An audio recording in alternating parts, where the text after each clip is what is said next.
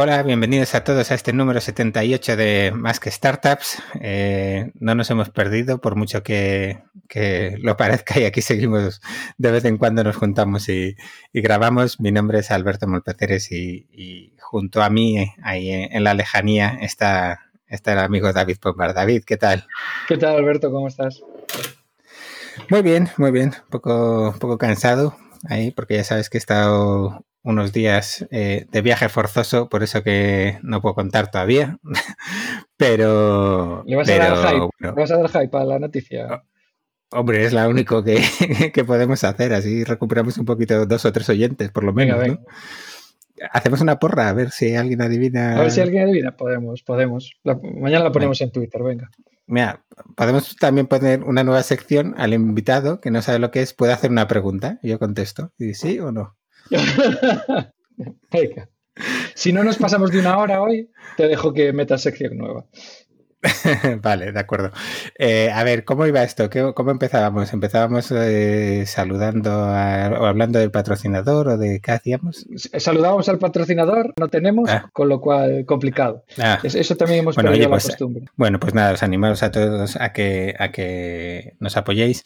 Recordaros también cuando estéis escuchando el programa que al final tenéis la sección del el postre, que nos podéis enviar alguna pregunta que se nos haya quedado en el tintero para que se la hagamos llegar al al invitado y, y ¿qué más nos dejamos, David? Que estamos muy desentrenados, tío. Eh, a que se animen a compartir en redes sociales y que se suscriban a la newsletter, que con el chollo que nos da hacerla, cuando la, cuando la mandamos, eh, que, se aproveche que siempre tiene sorpresa la newsletter. Venga, pues eso, que, nos deis amor, que aunque somos poco constantes, eh, nos gusta que, nos den cariño. Pero venga, a ver, David, vamos a hacer lo que hemos venido a hacer. Eh, ¿a, quién, ¿A quién tenemos hoy de invitada?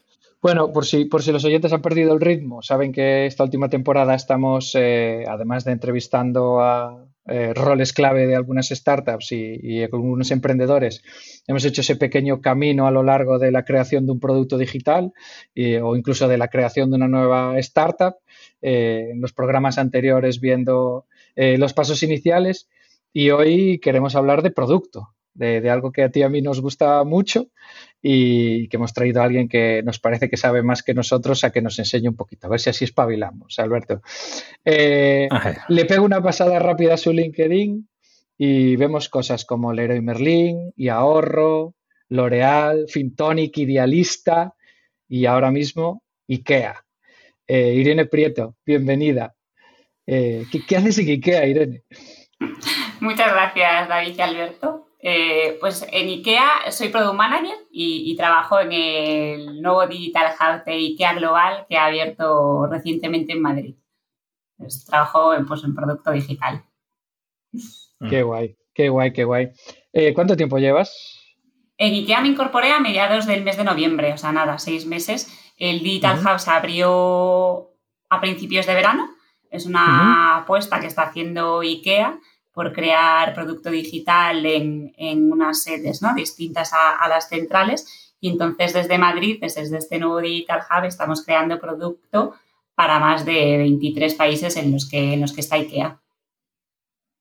¿Y les ponéis nombres normales o también va como los muebles así? Eh, es imposible, ¿no? El nombre siempre tiene que, ser que nadie pueda entenderlo. bueno, oye, y eh, Dale, dale, David. No, no, digo, de la parte de producto, o sea, además del e-commerce, lo que todos estamos acostumbrados, eh, entiendo que una empresa tan grande por detrás hay muchos productos digitales más. Eh, ¿En qué parte de producto estás trabajando tú ahora? Pues yo en el que es, en el que es más obvio, en el e-commerce. Entonces, eh, sí, en, pues eso, una, en ikea.com, en, una nueva, un nuevo e-commerce, una solución omnicanal para, para poder ayudar a esa transformación digital en la que, en la que está embarcada IKEA a que realmente ¿no? tenga una transformación digital completa. Pero como dices, hay muchísimos más productos que, no se ven tanto. ¿no? Al final, cuando vas a una tienda de IKEA, eh, todos los trabajadores tienen pues una, una, tableta o una herramienta, ordenadores, que al final eh, es increíble ¿no? la cantidad de productos que, pueden utilizar ellos, ellos y ellas en su día a día para poder ayudar a los clientes ¿no? a, realizar sus compras o, de la mejor forma posible. ¿Y cómo acabas en el product management? Empiezas ahí tu carrera, por lo que veo, pues eso, pues más parte de negocio, account manager, business intelligence y, ¿cómo acabas ahí? Justo, yo estudié administración y dirección de empresas, entonces, vamos, yo no tenía ni idea de que era eh, product management ni, ni, la parte de digital ni así. Sí que tuve alguna optativa de marketing digital cuando estudié ADE y me gustó muchísimo. Entonces mis primeras prácticas las busqué en una agencia de publicidad en Madrid para, para meterme en ese mundo. Entonces pues empecé a enviar spam newsletters de todo tipo, a, a traquear eh, con píxeles pues campañas de marketing y demás. Entonces me empecé a meter en ese mundo y de ahí eh, tuve la oportunidad de formar parte del, del equipo de Rastreator de, de mm, finanzas que estaban lanzando un comparador financiero dentro de, dentro de la compañía y ellos estaban especializados más en la parte de aseguradora, entonces yo me incorporé para, con otro compañero para lanzar esta parte de, mm, de un comparador financiero y ahí es realmente cuando empecé a trabajar en producto digital, ¿no? Porque teníamos una, una necesidad, una idea de negocio, que era lanzar un, un comparador que facilitase eh, pues eso, las comparativas de productos financieros a, a los clientes y sin yo saberlo, porque yo no sabía que eso era bueno, sí es producto digital, ¿no? Pero nada de product management, pues ahí sí es cuando empecé a meter la cabeza con, con un gran equipo de, de, gente de desarrollo, de diseño, de negocio, eh, de grandes profesionales dentro de, dentro de Rastreator en los que yo empecé a aprender, ¿no? Y a dar mis pasos en, vale, tenemos un problema que, que tienen las usuarias y los usuarios, tenemos una oportunidad de negocio y, gente en desarrollo, ¿no? Esto como, esto como se mezcla para, para ir avanzando y aportando valor. Ahí es cuando comencé y me di cuenta que me gustaba muchísimo y, y ahí comenzó mi camino en, en el Product Management. eh, bueno, de ahí a Fintonic, Idealista y, y, y. Está, sí. está muy bien. Unos nombres Nombres muy interesantes que han pasado por distintas épocas. Tal cual. Y muy importantes dentro de esto. Sí, sí, sí, sí. Pasado. Son historia de, España. Una, una, pregunta así súper tonta. Eh, ¿Tiene nombre el perro de Rastreator o, eh, o es Rastreator en sí mismo? ¿no? O sea, hay un perro real que tiene, que tiene nombre, al menos cuando yo estaba Ajá. así. Y, y, y, que yo recuerde el, el, el, el, logo, no, el perro no, lo mismo me matan mis antiguos compañeros, pero que yo recuerde, no, sí que había un, unos compañeros, tenía un, un, rastreador que se llamaba, y se llama, creo, Lola, pero creo que no, que lo que es el perro no, simplemente fue coincidencia, pero no, no. que yo sepa, ¿eh? Bueno, es que yo tengo una perrilla y soy un poco friki de, de eso, por curiosidad. Um, bueno, eh, ¿Por dónde seguimos, David? No, a mí es un tema que, que, hablamos muchas veces, el tema de los roles de producto y cómo alguien llega a convertirse en un rol de producto. Sí que, sí que ocurre mucho eh, ese cambio de perfil técnico eh, que empieza a gestionar proyectos, entre comillas, y en algún momento se convierte a producto. Eh, pero hay un camino quizá un poco más eh, meritocrático, por decirlo de alguna manera, que a lo mejor hemos visto en otras ocasiones de gente que viene del marketing, del desarrollo de negocio, de la atención al cliente muchísimas veces y que empieza a ser interlocutor entre negocio y el equipo de desarrollo y, al final o bien negocio o bien equipo de desarrollo acaba empoderando a esa persona, ¿no? Y de hecho, pues conocemos dos o tres personas cercanas a nosotros que han acabado siendo muy buenos product managers por esa, por esa vía, ¿no? Y, y es algo que es debate muy habitual de cuánto conocimiento técnico tiene que tener un product manager. Porque tú, vamos a ver, ¿tiras consultas en la base de datos, sí o no? La realidad es que no. ¿Que las he tirado Bien. alguna vez? Sí. ¿Que prefiero tener a alguien que la haga por mí? También. Porque seguro que lo va a hacer muchísimo mejor que yo. Eh, eso no tengo duda. Eh, es, es, la típica pregunta, ¿no? De, vale, estudié ADE y me dedico a, trabajar con equipos de tecnología. Yo siempre digo, vale, estudié ADE, pero no soy gilipollas, ¿no? Puedo aprender de, de mis compañeros, o sea, puedo formarme, no es que, no sé. Entonces, sí, es, es muy típica, ¿no? Eh, comentar eso y después al final el, el, perfil del product manager lo bueno que tiene es que puede ser tan distinto dependiendo del tipo de empresa en el que estés, el producto con el que trabajes e incluso la madurez del producto en el que estés, que, que hay tantos perfiles que se pueden adecuar, al final también yo creo que tenemos que ser conscientes de que yo, por ejemplo, pues product manager de una empresa que, sea mm, de, servicios de tecnología de software, pues quizás mi perfil no encaje, ¿no? Porque al final mi trayectoria es, muy distinta y quizás alguien que tenga un background mucho más técnico, pues encaje mejor. Entonces, tienes que ser consciente de eso y yo creo que lo bueno para mí, ¿no? Y lo, y lo atrayente de esta profesión es que puedes tener compañeros completamente distintos a ti, ¿no? Que, tengan una carrera, un background completamente en tecnología y otro que venga de marketing o, alguien eso que venga de diseño o de, o de nada, o de, nada del sector de producto digital, ¿no? Porque al final hay que tener como unas aptitudes unas capacidades muy, como digo yo, muy básicas, ¿no? Básicas, pero también muy difíciles, ¿no? Hacer ese, ese punto de nexo de unión, de, comunicar muy bien, de entender y de mantener el foco en las prioridades, que, bueno, que tampoco, que no es, eh, ciencia muy compleja, pero bueno, al final eh, es lo bueno que tiene, que, muchísimos perfiles pueden, pueden llegar a eso. Y, después por la parte de tecnología, yo siempre digo de, cómo he avanzado ¿no? en, en, mi, en, mi, capacidad en eso, pues siendo muy honesta con mi equipo, confiando en, el squad de desarrollo al 100% y, diciendo eh, a cualquiera de mis compañeros o compañeras de desarrollo de, para que yo lo entienda, vamos a ver esto, vamos a hablarlo. No, yo no me veo como una persona, no creo que el perfil de Product Manager tenga que ser un rol que simplemente pues habla con eh, historias de usuario en Jira con, el equipo, sino que hay que tener una conversación, ¿no?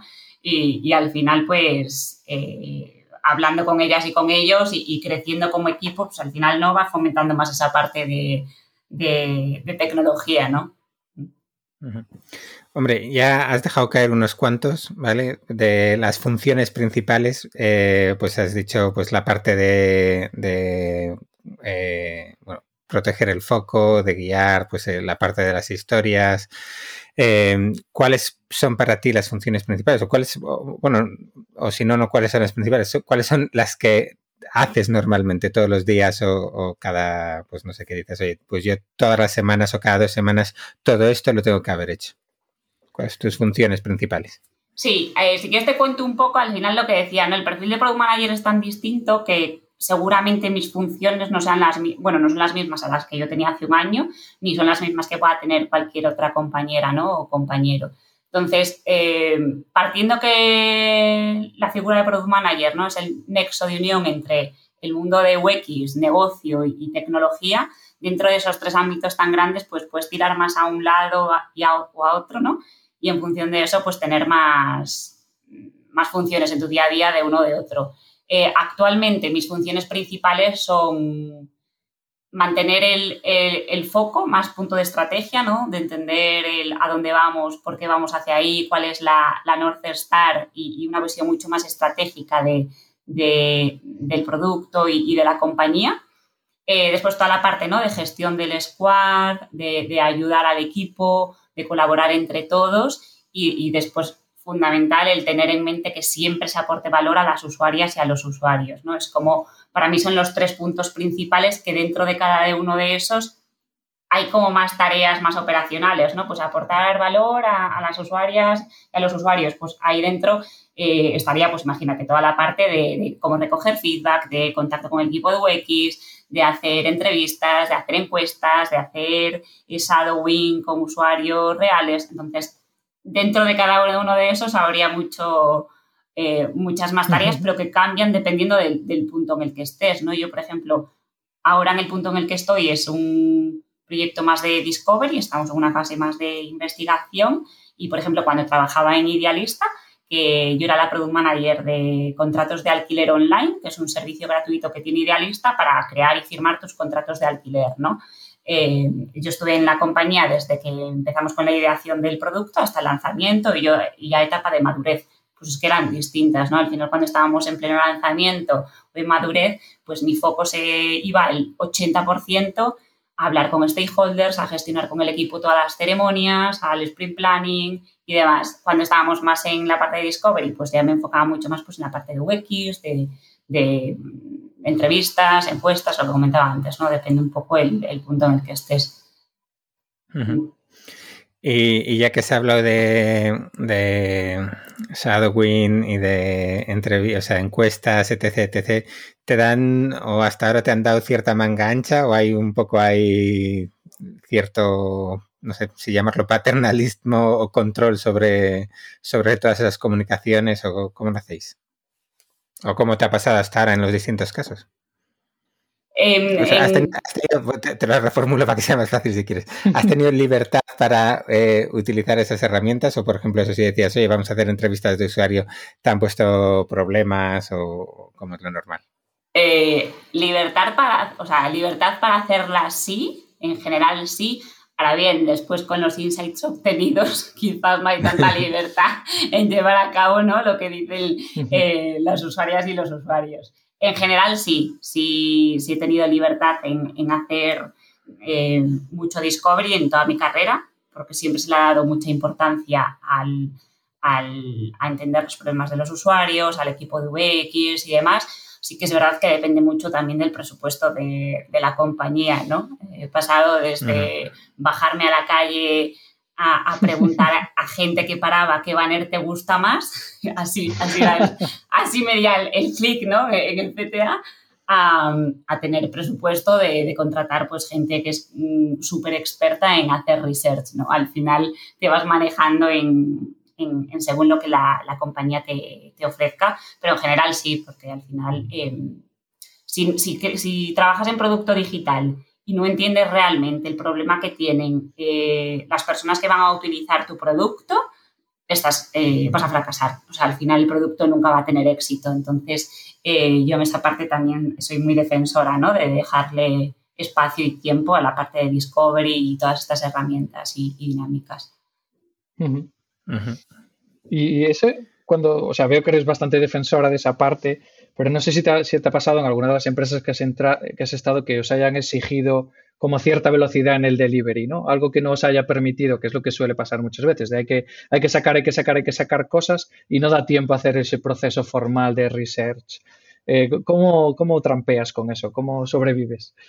Justo, sí, en muchas empresas y en muchas formas ¿no? de trabajar se ve primero una fase de discovery que se corta y, empieza la fase ¿no? de trabajo y lanzamiento. A mí la forma en la que me gusta pensar el producto digital es que el discovery tiene que ser constante y no estás un mes haciendo discovery, eh, se pone el equipo a, desarrollar, lanzas y demás, porque lo mismo cuando lanzas el problema ya ha cambiado y, los usuarios y el conjunto de personas que van a utilizar el producto ya están utilizando otra cosa. Entonces, eh, mi acercamiento a esto es, imaginemos el discovery como algo constante, como una parte del equipo y del squad que siempre está aportando valor porque si no al final no puedes sino construir ciclos iterativos de aprendizaje, porque sería ¿no? la pescadilla que se muerde la cola y entraríamos en, un, waterfall que no, aportaría. ¿no?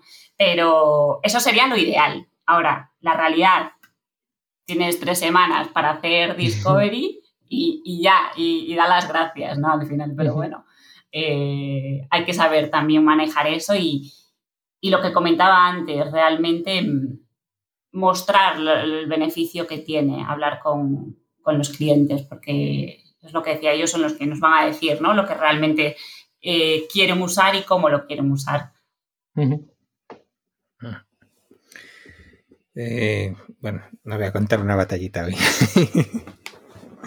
es que a veces voy mezclando batallitas en el programa. Pero Podéis contarlas, no van a ser todas mías, claro. venga, venga, cuenta, cuenta, lo estás deseando. No, no, no, no, no, no, no.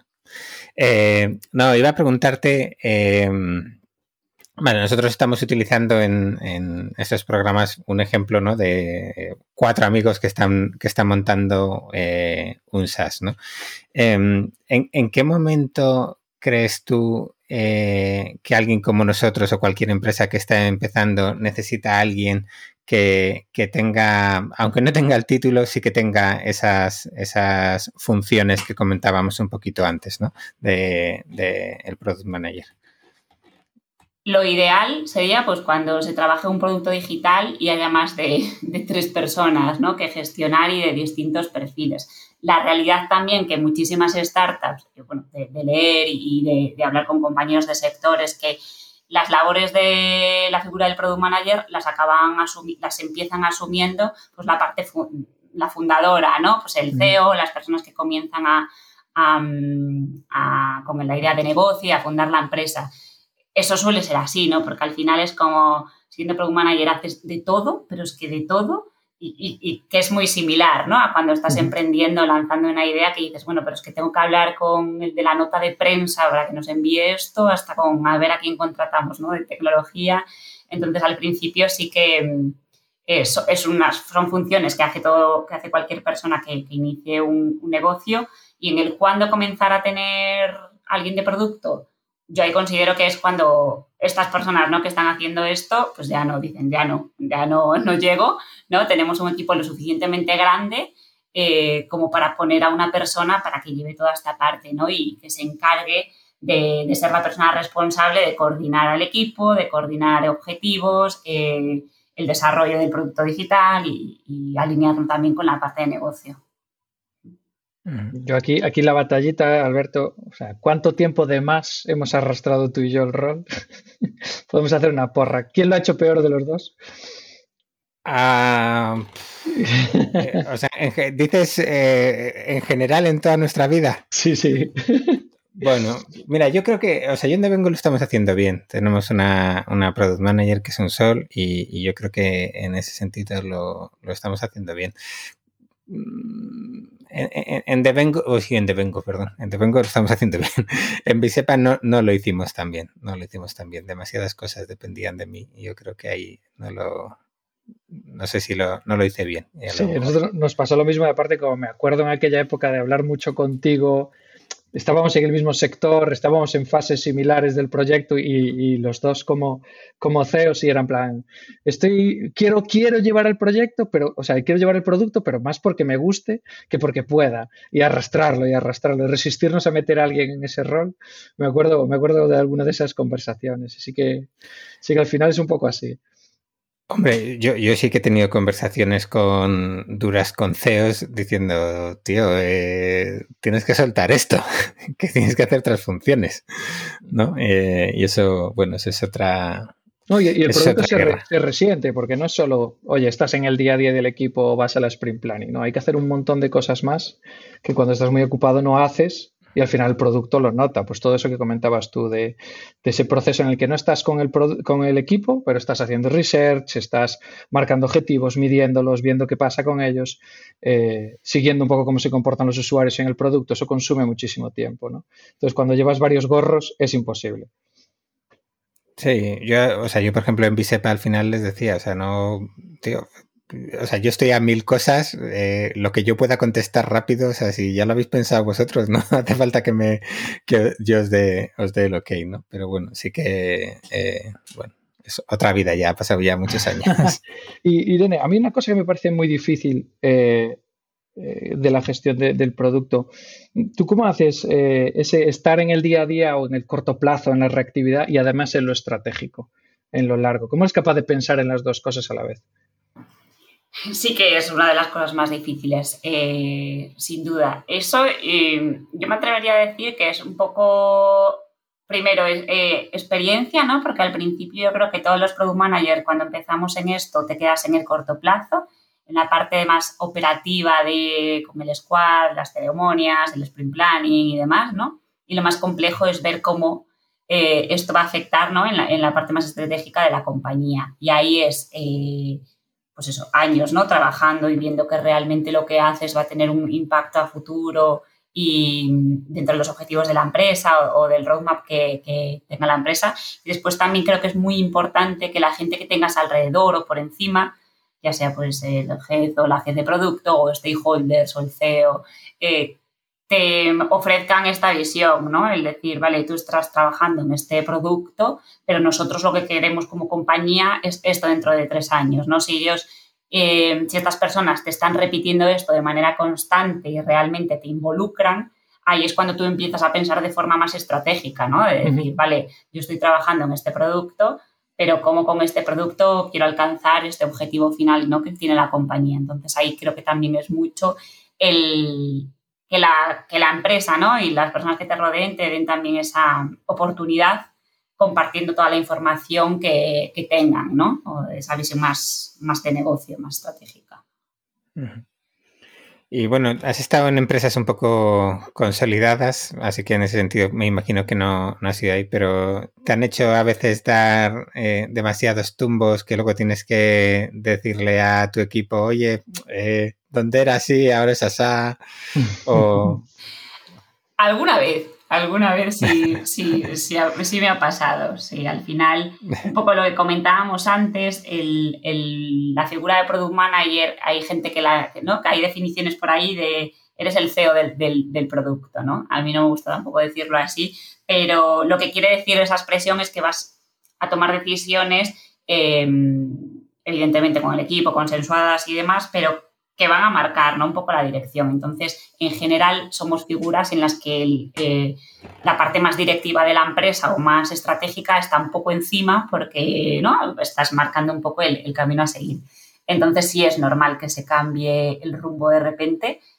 No es lo ideal, pero sí que ha pasado, a mí me ha pasado y estoy segura de que a muchísimos compañeros y compañeras del sector también les pasa, ¿no? Es algo que yo creo que pasa también en, todas las, en todos los, los puestos de trabajo, ¿no? Que de repente pues hay algún cambio en el negocio o la competencia está haciendo esto, entonces cambiemos hacia ahí o me levanto de repente hoy que tengo una idea y, y, a ver si alguien me la hace, ¿no? O sea, al final sí que hay, hay bastantes, hay algún que otro ejemplo, ¿no? De, de ese tipo de, de, de situaciones y el cómo las afronto yo, ¿no? Porque al final eres un poco la cara visible o la persona que le cuenta estas desgracias al squad. Pues para mí hay dos formas. La primera y la que sería lógica entendiéndolo, porque muchas veces las cosas también hay que decirlas, ¿no? Que, que si la parte más directiva de la empresa de repente cambia el, rumbo, al fin, pues oye, son expertos y son expertas y que a veces estas decisiones están basadas ¿no? en, en alguna coherencia. Entonces, lo primero, entenderlo para saber transmitirlo al equipo eh, decir, oye, también nos tenemos que adaptar, ¿no? O sea, trabajando en producto digital es que las cosas cambian tan deprisa que, mm, que, que te tienes que adaptar. Entonces, lo primero, pues entenderlo para, para poder transmitirlo y, y, de, y, y, cambiar. Y si es de esto que dice, se ha levantado hoy queriendo verde cuando antes quería azul, pues para mí, y, y siempre lo, lo, comento, es tener mucha confianza con el equipo y de decir, mira, yo soy una más como vosotros, ¿no? Eh, por eso no me gusta, ¿no? Lo de decir que somos el CEO del producto, de somos una más, de repente se ha levantado diciendo verde en donde era azul, pues chicos, venga, vamos a hacer esto y, y como equipo nos lo sacamos pantantes de encima y ya está, ¿no? Es un poco el, el, las dos medidas, que evidentemente la primera es la ideal, pero yo también soy muy realista y, y a veces también pasa lo otro, ¿no? O sea, es, la realidad. Ojalá, vamos, si tenéis algún ejemplo en una empresa en la que no pasen estas cosas, me encantaría, me encantaría conocerla. Bueno, yo sé alguna en la que no pasa más de una vez al día. Ah. Pero. Tal cual. eh, y una pregunta, me imagino que, que pues, en IKEA es más complicado por el tamaño que tiene a, a todos los niveles. Eh, pero sueles tener como parte del equipo gente involucrada, o sea, eh, personas del equipo de marketing involucradas en tu equipo, o es más bien una relación ya, no sé, posterior en el lanzamiento? ¿Cómo lo hacéis pues, o cómo lo has hecho hasta ahora? En lo que es el equipo del squad, yo siempre mm. he tenido figuras o, o, he intentado tener perfiles de desarrollo, de UX, de data y la parte de producto, lo que es el squad del día a día y después pues hay como una, como una eh, pues eso, unos, unos allegados, ¿no? Que siempre es interesante que haya gente de marketing, de contenido, de, de negocio, evidentemente. Entonces, dentro del equipo, yo nunca he tenido a nadie de, de marketing, la verdad, pero sí tener relación diaria con, con este tipo de, de perfiles, ¿no? Y, y, con lo que comentabas de una fase de lanzamiento, al final cuando estás trabajando en producto, yo siempre digo al principio, eh, involucrar a todo el mundo, a tener una sesión, pues eso, de kick-off, de vamos a hacer esto, meter a todo el mundo de la empresa, todos los perfiles, o sea, mejor que sobre que falte, para que no haya nadie, ¿no? Que, que el día de la release diga, ah, me estoy enterando ahora. Entonces, meter a todo el mundo desde el principio y después también ir viendo quiénes son ese mapa de interesados y decir eh, quién va a tomar acción, quién no, a quién le, le repercute más. Y a la hora de lanzamiento, eh, marketing debería de estar informado antes, e, evidentemente, tener un plan de comunicación, un plan de marketing, sabiendo qué es lo que va a pasar, tener unas preguntas frecuentes, unas fax por si de repente entran llamadas, si existe un call center o algún equipo de, de soporte. Entonces, toda la fase de lanzamiento, hay un montón de trabajo que la figura del product manager hace que no es visible, ¿no? Eh, porque al final estás más en el squad del día a día, pero es que es fundamental, pues eso, hablar con marketing para que lo sepa, con la gente de soporte, con la gente de, mm, de contenido, si tenéis un blog o algo en la empresa para saber cómo es la comunicación. Eh, es, es, algo que tienes que, ¿no? que trabajar para que el día del lanzamiento todo el mundo sepa hacer demos internas, enseñar cómo funciona el producto para que todo, el, todo, todo cliente que pueda contactar con alguien de la compañía sepa, sepa cómo responder a esas dudas. Entonces, si es alguien, el, la gente de marketing es alguien que tienes que tener siempre muy cerca. Seguimos, David. eh, es, que, luego te quejas de que no te dejo hablar. Pues hoy he dicho. Es que enganchas ahí con las batallitas. Hoy porque has venido tímido, pero, pero suele ser lo tuyo. Eh, Irene, yo quería preguntarte, eh, que, que, como has trabajado así en algunas eh, empresas grandes en las que producto no es un producto, son muchos productos y al final siempre hay dependencias entre todos esos productos. Eh, ¿Cómo es el día a día de lidiar con dependencias con otros equipos o, que tú dependas de que otro equipo desarrolle algo para que tú puedas continuar con lo tuyo? Ahí es fundamental la figura del jefe de producto, ¿no? Al final los product managers solemos tener un jefe de producto, que es la persona que, que coordina, por así decirlo, las, bueno, o, o al menos eh, hace paraguas ¿no? de las prioridades de cada uno de los, de los productos dentro de la compañía. Entonces, es fundamental que esta persona esté informada, que sepa eh, lo que está trabajando el equipo y en lo que vamos a trabajar en los siguientes meses para identificar dependencias. Tú, evidentemente, también identificas dependencias, ¿no? Pero bueno, que esta persona también esté informada para, para poder hablar con otros equipos y después también, yo por ejemplo, pues eh, me gusta tener mínimo una reunión semanal con el resto de product managers de la compañía para pues hablar de esto mismo, ¿no? Y estamos haciendo esto, cómo, cómo va a poder lidiar con tu producto y cómo, cómo podemos verlo, si, si al final está resolviendo el mismo problema que tienen los clientes, pues ver si las estamos duplicando soluciones para un problema que es, que es el mismo, pero como les estamos llamando productos distintos productos, pues al final, uh -huh. si el problema es el mismo, pues eso ya es un poco más complicado, ¿no? Y tendríamos que darle otra vuelta. Y, uh -huh. y sobre todo para coordinar, ¿no? Y, y, priorizar, por ejemplo, si ya tengo dependencias de desarrollo, pues coordinar con el, con el, con el sprint o con el backlog de otro equipo para ver cuándo buenamente nos pueden hacer el favor de colgarlos nuestras historias de usuario, ¿no? Al final es un poco también el... Mm. Eh, lo que digo, ¿no? De la parte de realidad, pues oye, es mucho de, de, hablar con el equipo, de saber qué prioridades tienen, de, pues eso, de pico y pala, de hablar con ellos para ver cuándo te pueden colar la, eh, tus, tus, funcionalidades o tus historias de usuario y tus tareas. Y de, pero siempre recogido en una organización, ¿no? De yo saber perfectamente qué está haciendo el otro equipo y que el otro equipo sepa en qué estamos trabajando nosotros. Uh -huh. Y una curiosidad, ya que lo estás diciendo ahora, eh, hay tropecientas mil herramientas específicas para product managers que se integran con luego los GitHubs y, y compañía y demás. Eh, ¿Qué herramientas usáis vosotros o qué herramientas has usado en proyectos anteriores? ¿Has mencionado Jira? ¿Algo más que Jira? O... Algo más bonito eh. que Jira. Jira. Algo menos de eso y que sangre, no sangre en los ojos. No, no. Eh, y todo el paquete de Confluence para documentar, eh, que eso es una maravilla, ¿no? El, el documentar en Confluence como, como Product Manager. Después, eh, pues, bueno, Slack y cualquier, eh, o Teams, o preferiblemente Slack, para comunicarte. y después, por ejemplo, Trela, Trello para llevar gestión de proyectos y después Asana o Product el product board para hacer roadmaps, o sea, hay después algunas herramientas más de uh -huh. creación de roadmaps, por ejemplo, uh -huh. eh, trabajo colaborativo, pero en general esas estoy pensando, sí, o sea, Jira, Confluence, Slack, y bueno, después evidentemente herramientas de analítica, como por ejemplo, pues, eh, pues eso, Google Analytics o Amplitude o Tableau, eh, para, según el marcaje o las métricas que tengas dentro de, uh -huh. de, tu, de la compañía, dependiendo de la que se utilice. y, y después herramientas, pues eso, de investigación de usuarios como UserZoom o Hotjar o SurveyMonkey o MailChimp, pero son menos, ¿no? Menos operativas del día a día, sino en concreto de, algo que, estés viendo en ese momento. Y ya que has mencionado sobre las métricas, eh, métricas a saco desde el principio en todas partes, aunque luego haya que mantener, y mantienes el diccionario, los mapas y todo bien. Eh, eh, la, pregunta, ¿no? De este clic me cuesta tanto, ¿estás segura de que se quiere marcar, no? no marcar todo por marcar porque después nadie mira las métricas. Sí, Hasta el céntimo de lo que cuesta marcar algo.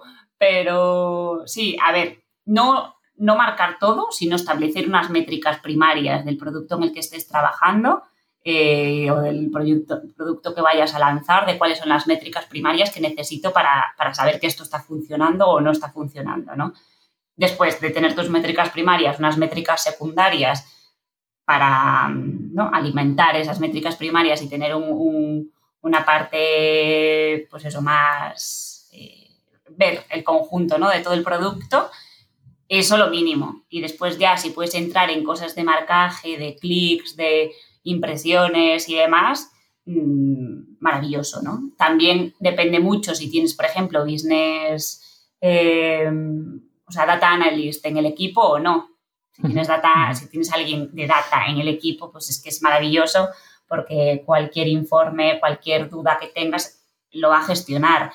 Si no lo tienes y tienes que pedirlo a un equipo externo y entrar en su backlog de tareas y demás, pues también tienes ¿no? que saber eh, que ser consecuente con lo que marcas y lo que va a ser de utilidad, ¿no? Que son usuarios que entran, usuarios que se caen y cuántos compran. Eso, es lo mínimo al principio para, para, poder, para poder comenzar a trabajar y dependiendo también de, la, de lo que te ofrezca la empresa, ¿no? Pero sí, el, el, una, no lo que me decías antes, de que haces cada día como product manager es mirar dashboard de métricas justo cuando me conecto a trabajar para ver cómo ha ido el día anterior, si, si ha pasado algo grave comenzar a investigar, oye, esto porque hemos bajado en este, en este KPI y es fundamental, ¿no? Y para eso tener después buenos compañeros y, compañeras que se dediquen a data, que es una maravilla cuando tienes a data dentro del squad, ¿no? Como decía al principio, data UX, desarrollo y producto es el squad ideal. Oye, David, ahora sigues con lo que ibas a preguntar, pero ya que hacía tanto que no grabábamos que no me acuerdo, al final metimos eso que estuvimos comentando de preguntarle al invitado cuál es la métrica que mira todos los días al levantarse. todavía no lo, hemos hecho todavía. Bueno, hoy, inauguramos esa, la sección al final, ¿no? Venga, hoy añadimos sección. Venga, apúntalo para que no se nos olvide. Al final preguntamos la métrica que mira, la primera que mira todos los días. Bueno, eh, ¿qué te he cortado antes? ¿Qué querías preguntar? No, no, cuando comentaba lo del perfil de, data, eh, me estaba preguntando eh, si es una persona más orientada a reporting o es un perfil un poco más data scientist que él mismo ya trabaja sobre las métricas y te llega con los insights o es un perfil un poco más reactivo que da respuesta a, tus preguntas.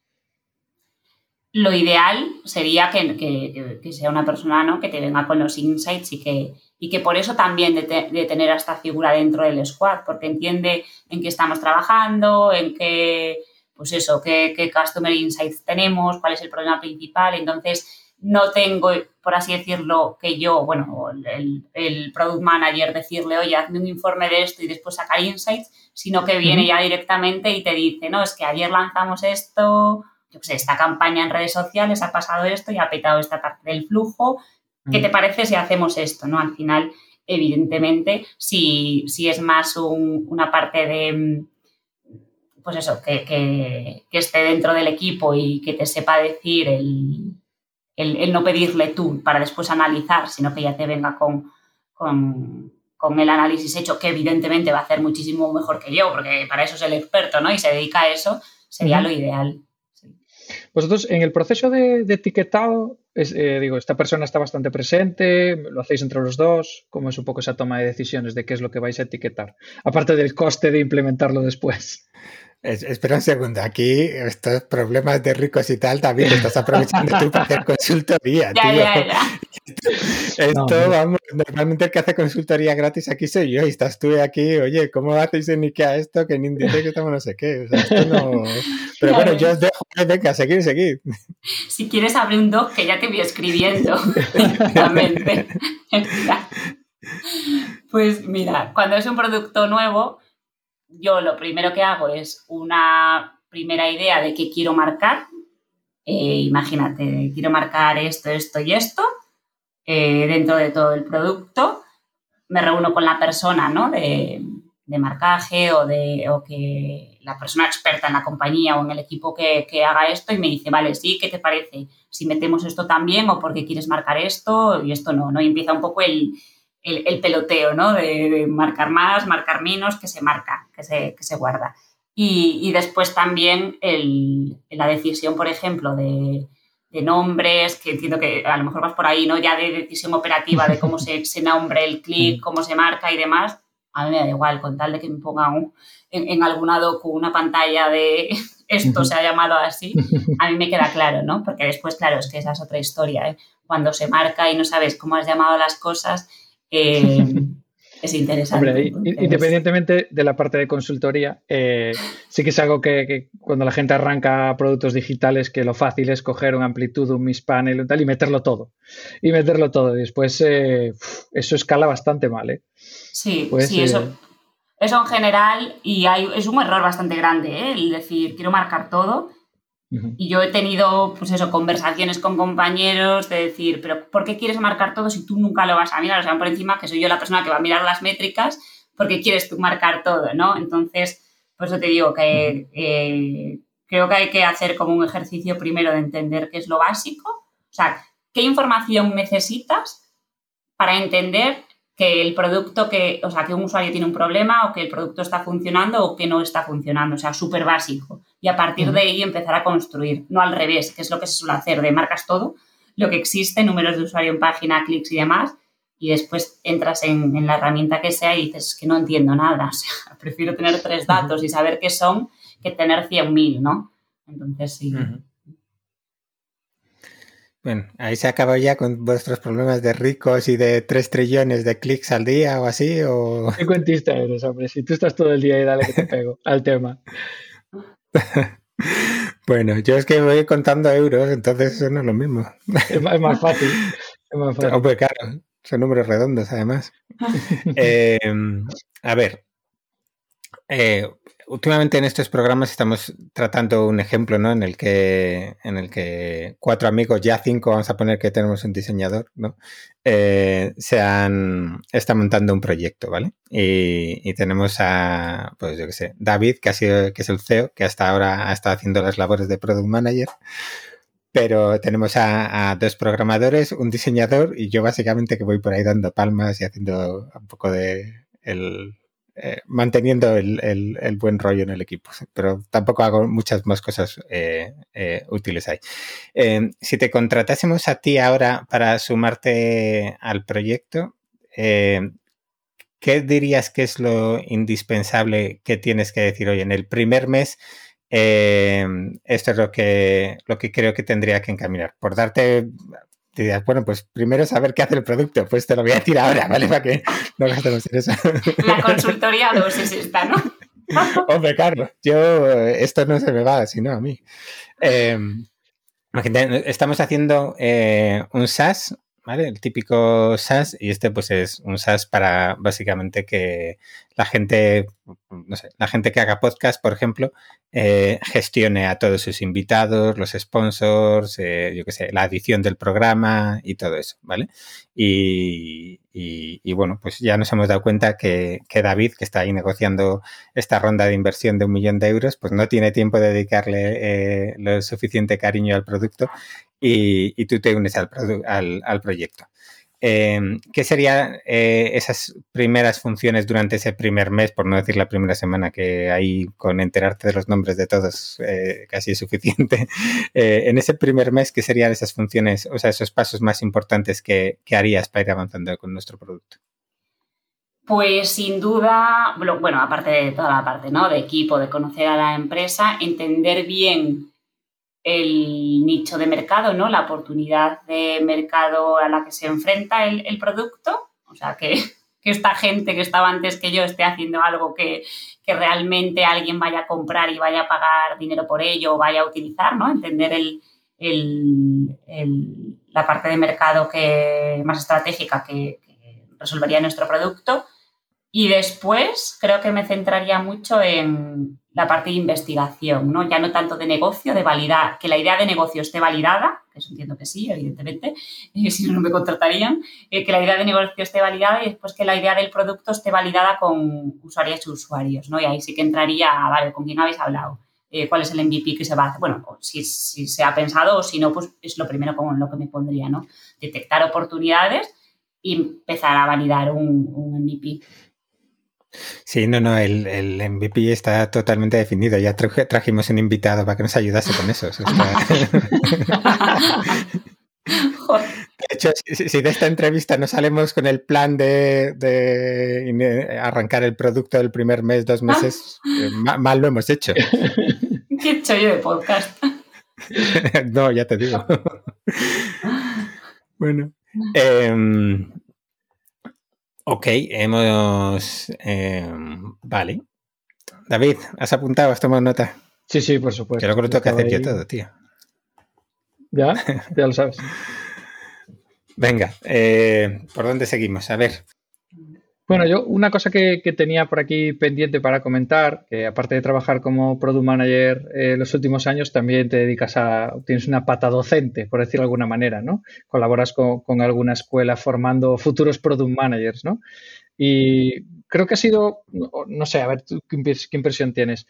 Que ha sido algo que ha, el rol de product manager que ha sufrido una moda en los últimos años y crees que cada vez más gente se ve y se interesa de otros sectores? ¿O tú, lo ves también así? Por una parte sí, pero también creo, o sea, no es que sea una moda mm, sin estar fundamentada en nada, sino que creo que muchas empresas había muchísimos perfiles de business analyst, product owner, account manager, eh, eh, como se llame, que estaban haciendo funciones de product management, pero que realmente no lo sabían y a raíz ¿no? de que, haya, que ahora salga más la parte de Product Manager y demás, es como, vale, lo mismo hay gente que dice, llevo trabajando siete años de Product Manager y no lo sabía, ¿no? por eso es un poco el, el, el bombo o, la fama que puedas tener, que pueda estar teniendo últimamente.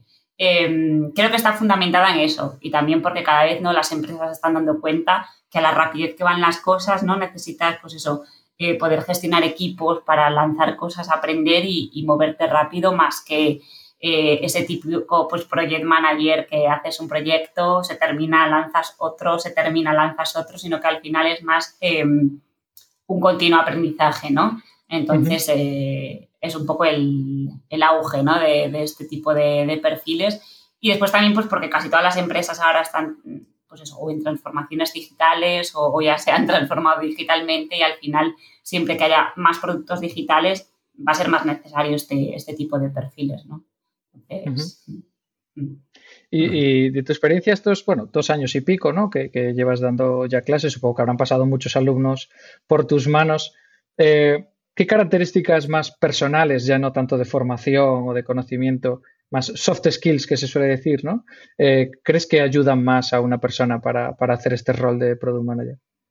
Sí, ahí em, yo siempre digo, ¿no? Que no me gusta llamarlas soft skills porque me parecen las más difíciles, ¿no? Tú al final siempre puedes aprender a, cualquier hard skills, te pones a estudiar 10 horas al día y la aprendes, pero para ser empático me parece más complicado, ¿no? Entonces, esta parte de, de soft skills, eh, la parte de comunicativa, o sea, saber hablar con, al final, ¿no? De product manager, la parte de manager, ¿no? Es muy importante en, nuestro día a día hablar con el equipo, con, clientes, con stakeholders, saber transmitir eh, en muchísimas direcciones eh, cosas de negocio, cosas de, pues eso, además de tecnología, de producto, o sea, la parte de comunicación, habilidades comunicativas es fundamental.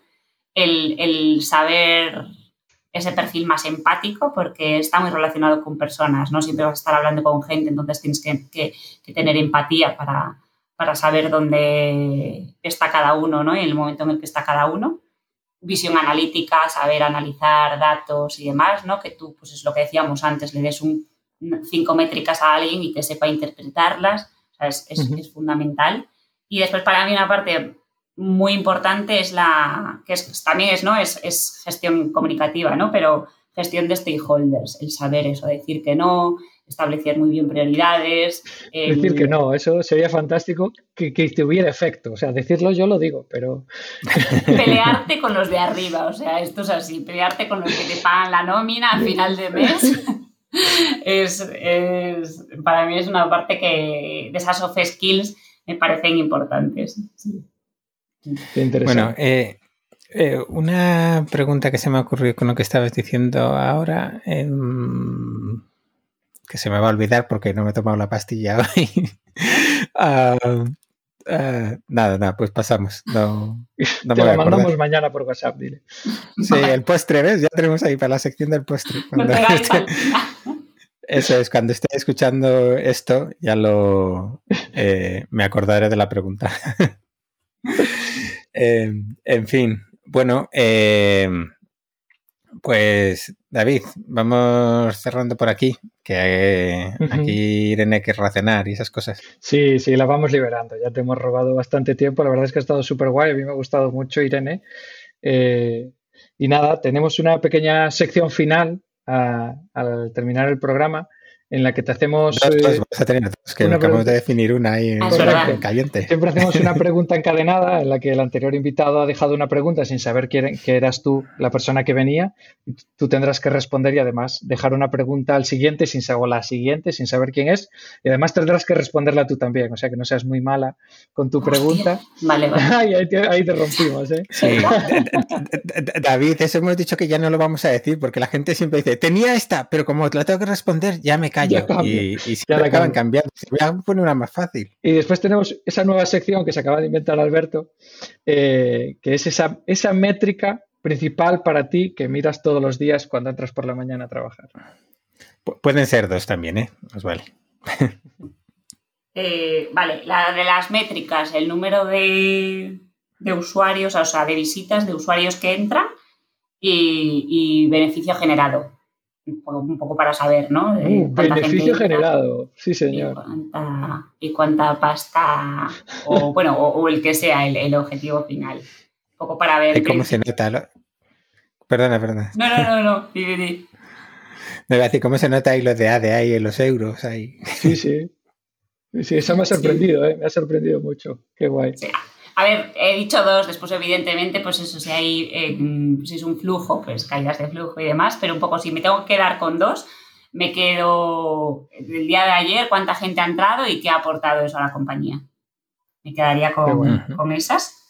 Y la otra pregunta era... La, pregunta encadenada, que ahora ah, te dice David, la, de la semana pasada. Eh, que nos dejaron para ti, que era eh, el error profesional que más te haya hecho aprender en tu carrera. Vale, el error profesional sin duda, pero sin dudarlo, y es algo que parece obvio, pero me he dado de bruces cien mil veces, es no, o sea, que no se pique una línea de código, o sea, que no se lance nada a producción sin realmente validar que, que esto que estamos creando resuelva algún problema. O sea, sé que parece obvio, pero me ha pasado tantas veces de lanzar algo a producción no funciona, nadie lo usa. ¿Qué pasa? Y es, vale, hemos preguntado a la gente si esto realmente es lo que necesita o nos hemos inventado por una entrevista de usuario que esto va a ser maravilloso, ¿no? Al final es realmente validar, pero perfectamente que, bueno, perfectamente, o, validar lo mínimo para, al menos construir algo que, que vaya a aportar valor, pero hablar con la gente, identificar el problema y a raíz de eso construir el producto, o sea, no lanzar nada sin, hacer esa parte ¿no? de, hablar con la gente para ver que alguien lo vaya a usar, ¿no? Al menos. Ese sería el, mayor error. ¿Y, cómo, ¿Y cómo, enfocas esa validación sin que parezca eh, que lo va a tener ya el usuario? O que alguien no venda que ya lo va a tener y luego, y luego vais a tardar. ¿Cómo enfocas eso? Con los usuarios y las usuarias, pues diciéndoles que esto es una beta o es una prueba o no diciéndoles nada, pero que sea un porcentaje bajo de, del, tráfico para que tampoco genere demasiado ruido. Tampoco sería las dos. Y después de cara interna, si puedes hacerlo sin contarlo a nadie, pues oye, así, si al final no lo lanzas, pues eso que te llevas. Si, si quieres comentarlo a stakeholders y demás, es fundamental tener una cultura de, fallar, que fallar no hay problema, que por fallar no hay problema, de que se aprende, de que ¿no? los ciclos típicos de lanzo esto, aprendo y lo mido, porque si no es difícil que alguien vea algo y diga, vale, esto cuando está en producción, cuando, cuando sube esto, ¿no? Entonces es eh, fundamental que haya esa cultura de producto y de aprendizaje y decir que aquí se ha venido a experimentar y vamos a probar y que lo mismo eh, y vender esa parte, ¿no? De vamos a hablar ahora con la gente para no invertir eh, tres meses en hacer esto y que después nadie lo use, ¿no? Entonces, eh, jugar un poco ese, papel. ¿Y te ha, venido, te ha pasado alguna vez de, bueno, pues hacer un pequeño mock-up y decir, estoy pensando en hacer esto y que un stakeholder de ventas al día siguiente te diga, ya lo he vendido? O... No. No, no. No. no, has trabajado horas, por lo que veo. La, o sea, la cara se la ha puesto blanca diciendo, si me pasa eso me muero. No, no, claro, sí, tal cual. O sea, eh, no me ha pasado. Eh, estoy pensando, no, no, no, que ha vendido. Eh, no, no, no, Y sería una, sería una movida. Que sí que se hayan enamorado perdidamente, sí, pero no, a ese nivel tanto no, y espero que no, la verdad. Muy bien. Bueno, Irene, pues ahora te toca a ti dejarnos tu pregunta y responderla. Cuidado. Eh, vale. Mm, dejar la pregunta y responderla. Complicado, ¿eh? ¿eh? esto lo podríais haber dicho para que lo pensara, porque lo he pensado.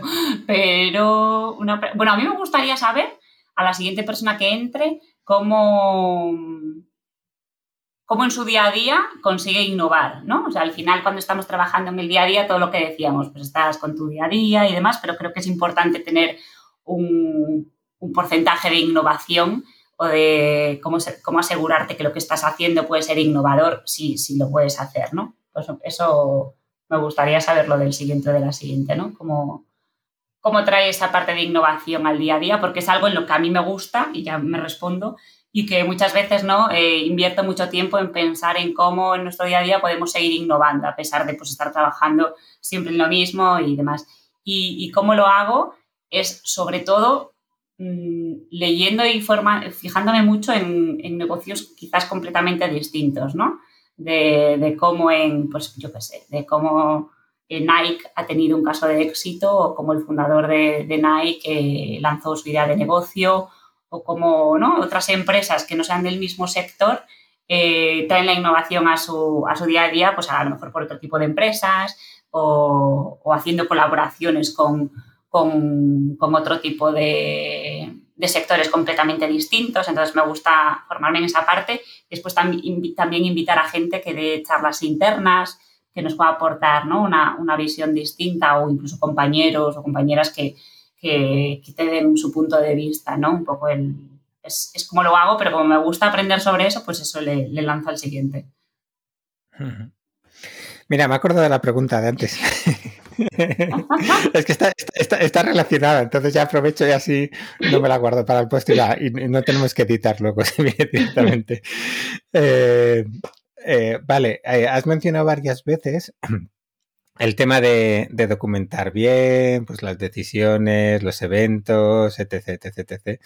Eh, ¿Cómo proteges tu tiempo para poder dedicarlo a ello y no, pues, bueno, por una parte puede ser que tú procrastines por ti misma, ¿no? Pero también puede ser que simplemente pues eh, el equipo exigiéndote pues al final te consume el tiempo, estás ayudándoles y nunca guardes o, te cueste encontrar ese tiempo. ¿Cómo, cómo lo consigues? Pues en verdad, eh, imaginándome a la Irene del futuro diciendo, ¿por qué no documentaste esto porque ahora no tienes ni idea de, qué decisión tomasteis, ¿no? Entonces me imagino a mí misma echándome la bronca y saco el, saco el tiempo, porque sí que me ha pasado muchísimas veces de, decir, pues que yo no sé por qué, sé que hemos hecho esto por algo, hemos tomado decisión por algo, pero no recuerdo el qué, ¿no? Y no hay nada peor como equipo que tener un aprendizaje pero no saber por qué lo has aprendido, ¿no? Entonces, eh, forzarme a al menos, pues eso, eh, una hora a la semana o intento que a final del día estar 10 minutos únicamente eh, documentando, tomando nota de las decisiones importantes y de aprendizajes. No tanto de forma operativa, pero sí de, oye, hemos descartado este, ahora que estamos en fase de experimentación, hemos descartado este experimento por esto, esto y esto, y al menos tenerlo guardado para un futuro poder volver ahí y decir, ¿no? Y, aprender. Pero sí, es, es de una de las partes que más cuesta porque es bastante tediosa, ¿no? Aburrida y después lo típico de nadie mira la docu y entonces ¿para qué la creo, no? Si nadie lo lee. Pero bueno. Sí. No, justo además te iba a preguntar si en eso tenías alguna, alguna técnica o algún, algún eh, hack para ir a, yo qué sé, guardando en forma de diario alguna cosa que dijese, oye, aquí, aunque solo sea una frase, yo voy guardándolo y que sea lo que Dios quiera. O, sí, utilizo, por ejemplo, ahora sí que a final de semana, eh, eh, una, mm, un bot que por Slack que lanza unas cinco preguntas a todo el equipo, o sea, yo al final he delegado así un poco, entonces lanza cinco preguntas al equipo y ¿qué has aprendido esta semana? ¿Qué has... Em, eh, cuál ha sido el principal error, cómo lo has solventado, como tal. Entonces mm, lo rellenan, cada, cada persona lo rellena y se me vuelcan las respuestas y entonces lo voy guardando. Y al final me, la verdad que me está, después lo leo ¿no? y hago como una especie de común, pero al menos es algo automático que no tengo yo que estar, que estar pidiendo. Y después pues lo guardo en, en la docu, en, mi docu. Mm. ¿Cuál es? ¿Dailybot o algo eh, Alice se llama. Es un robot verde que sí. puedo recordar ahí. Sí, sí. Bueno, bueno. Eh, pues ya, ¿no, David? Ha estado bien, ¿ves? Una hora, una hora siempre. Con ah, anécdota sin anécdota, Alberto, es imposible. Bueno, eh, pues a ver, ¿qué nos falta antes de despedir a Irene? Pues eh, pediros a todos que nos deis un poquito de cariño, que sabemos que no nos lo merecemos porque somos muy inconstantes, pero queremos hacer propósito de enmienda y si nos dais un poquito de cariño en redes sociales y compartís esto y nos dejáis algunas palabras bonitas sobre por el esfuerzo, pues entonces eh, os lo agradecemos mucho. Compartir el programa, eh, enviarlo a quien, a quien consideréis que tiene sentido y, nosotros os lo agradeceremos eh, un montón, un montón. Y después em, ese, animen también a participar en Enséñame tu SAS, nuestro mini spin-off de programa eh, que tenemos otra, otra pequeña línea de programa donde pues, eh, otros emprendedores, eh, algunos de nuestros oyentes, nos comparten cuáles son las herramientas que usan más a menudo o que utilizan en su empresa y que también está súper chulo que tenéis ahí el directorio de herramientas en la web. Así que el que quiera participar y contarnos qué herramientas utiliza en su día a día, pues que está más que invitado. Y, bueno, no sé, vamos a tener que empezar, yo que sé, a regalar camisetas para que la gente se anime o algo así. Somos tan desastres que hemos hecho unas camisetas y no nos las ponemos aquí ni para salir en el programa nosotros. Esto no, no, las hemos enseñado, ni se dice que están chulas, ¿eh? tenemos que invitar ya a alguien de marketing al, al programa para que nos ayude en esa consultoría que necesitamos. Sí, sí, eso. Irene, espero que te lo hayas pasado por lo menos también como nosotros. Eh, que te hemos robado aquí una hora y pico de, tu tiempo, pero yo creo que ha estado súper guay, yo he aprendido un montón y, nos seguiremos leyendo por Twitter habitualmente. Y, estamos me, lo, he pasado genial, la verdad, ha sido un placer. Y, nada más, ahora te envío la factura de, la horita de consultoría. hecho, hecho. Muy bien. Pues eh, gracias Irene, gracias David, gracias a todos los que habéis llegado hasta aquí y nos escuchamos pronto.